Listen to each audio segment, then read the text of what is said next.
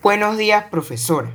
Mi nombre es Carlos Manuel Jaimes Colmenares y el día de hoy, en mi podcast, voy a hablar acerca de la composición química de los principales grupos de compuestos orgánicos y vamos a valorar en este podcast su importancia en el funcionamiento de los seres vivos.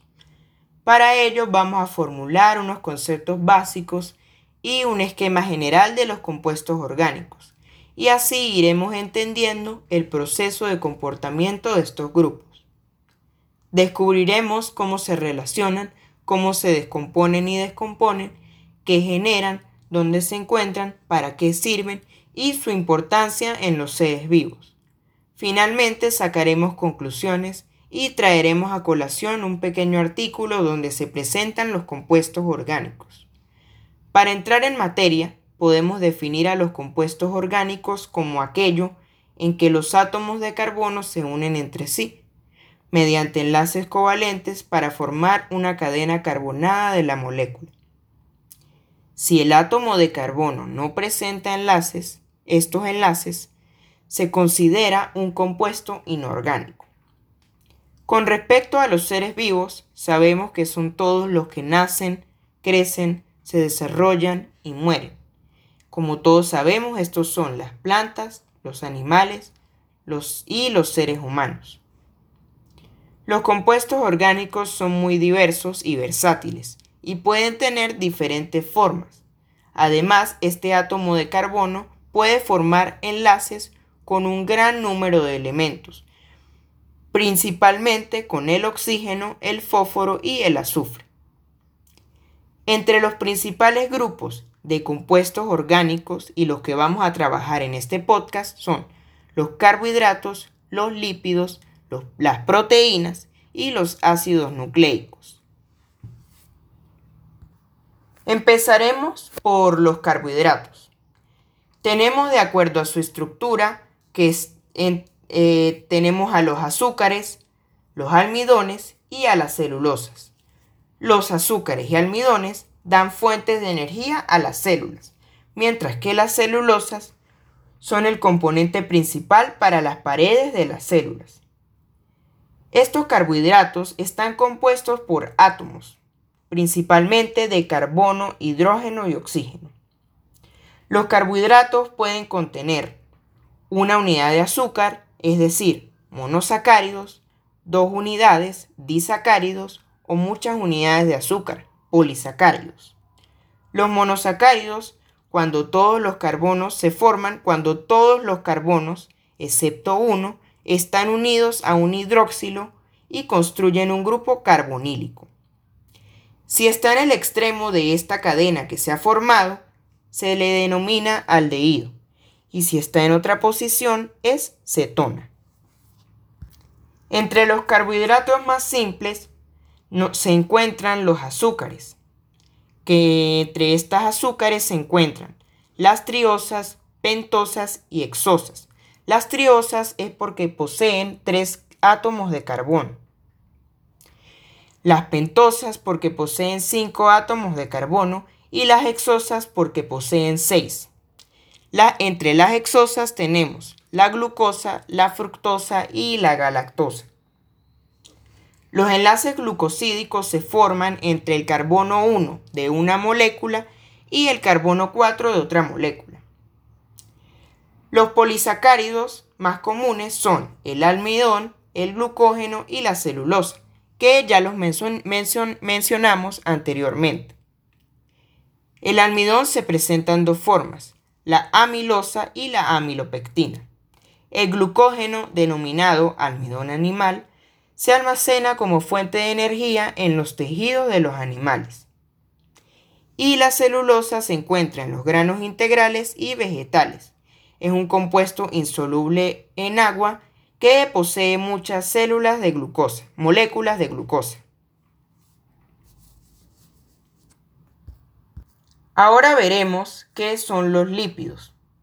Los lípidos son compuestos, están compuestos principalmente de carbono hidrógeno y pocos grupos que tienen oxígeno, y por esto tienden a ser hidrófobos, es decir, que no interaccionan con el agua.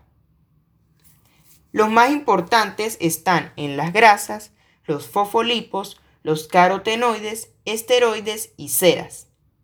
Los lípidos son nos sirven para reserva de energía, componentes estructurales de las membranas celulares y para las hormonas importantes.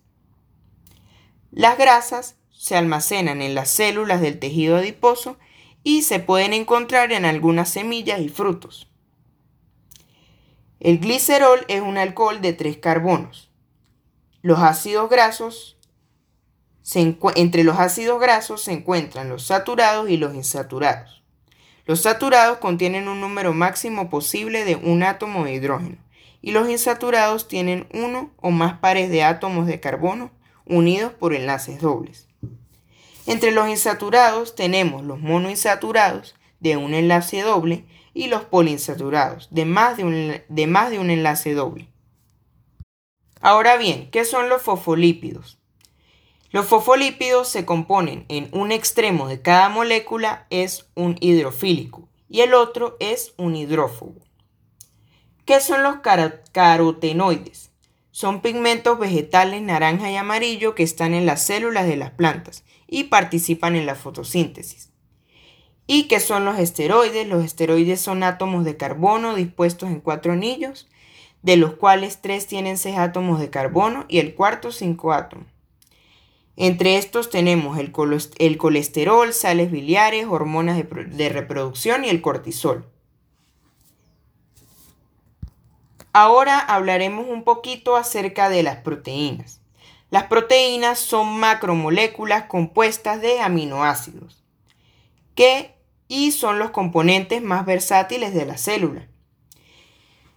Las proteínas están implícitas en todos los aspectos del metabolismo, ya que la mayoría de las enzimas que aceleran las reacciones químicas son proteínas. Las hay de, hay de enzimas, hay estructurales, de transporte, reguladores, de movimiento y de defensa. Y estas cumplen ciertas funciones vitales para la célula. Ahora bien, definiremos qué son los aminoácidos. Los aminoácidos son subunidades de las proteínas que tienen un grupo de amino y otro de carboxilo, unidos por un, por un enlace peptídico. Cuando se une con dos enlaces se llama dipeptídico. Las proteínas mal plegadas están implicadas en enfermedades humanas como la enfermedad de las vacas locas. Ahora bien, vamos con el último, que es el ácido nucleico. Son, el ácido nucleico son polímeros nucleótidos unidos por enlaces que transmiten la información hereditaria y determinan qué proteína va a producir una cédula una célula. Los ácidos nucleicos se dividen en dos. El primero es el ácido disoxirribonucleico o ADN y el segundo es el ácido ribonucleico. El primero es el que compone los genes, el material, el material hereditario y sintetiza todas las proteínas. Y el ácido ribonucleico o ARN participa en el proceso de unión de aminoácidos para formar polipeptidos. Ahora bien, después de este resumen de los principales grupos de compuestos orgánicos, entendemos que sirven como la base de toda la vida, que el carbón de la Tierra es un elemento que absolutamente todos los seres vivos contienen y que lo encontramos en todas las formas de vida que producen energía, procesos biológicos, agotamiento atmosférico y liberan energía de hidrocarburos. Son base de los alimentos, componen una gran porción de la dieta humana, intervienen en el metabolismo que permite a los organismos crecer, reproducirse, mantener sus estructuras y enfrentarse al ambiente que nos rodea. Sobre todo las proteínas. Los carbohidratos y los lípidos sirven para almacenar energía y como componente estructural en las plantas, en, en su proceso de la fotosíntesis. Con relación a los ácidos nucleicos, son biopolímeros esenciales para todas las formas de vida, ya que transmiten información hereditaria y, y sintetizan todas las proteínas que necesitan los seres vivos. También podemos destacar que de acuerdo a la Revista Internacional de Medicina y Ciencia de la Actividad Física y el Deporte, volumen 416, página 234, suscribe que las vitaminas son componentes orgánicos que el cuerpo necesita para el metabolismo, incidiendo directamente en la salud y para lograr el desarrollo adecuado. Bueno, finalmente, considero personalmente que el estudio de este tema nos abre un panorama diferente y aporta conocimiento en lo que respecta a la formación de los seres vivos. Así que bueno, muchas gracias, este fue mi podcast. Espero que les haya servido de ayuda para entender mejor este tema y para comprender la importancia que éste tiene en nosotros y en los seres vivos. Muchas gracias.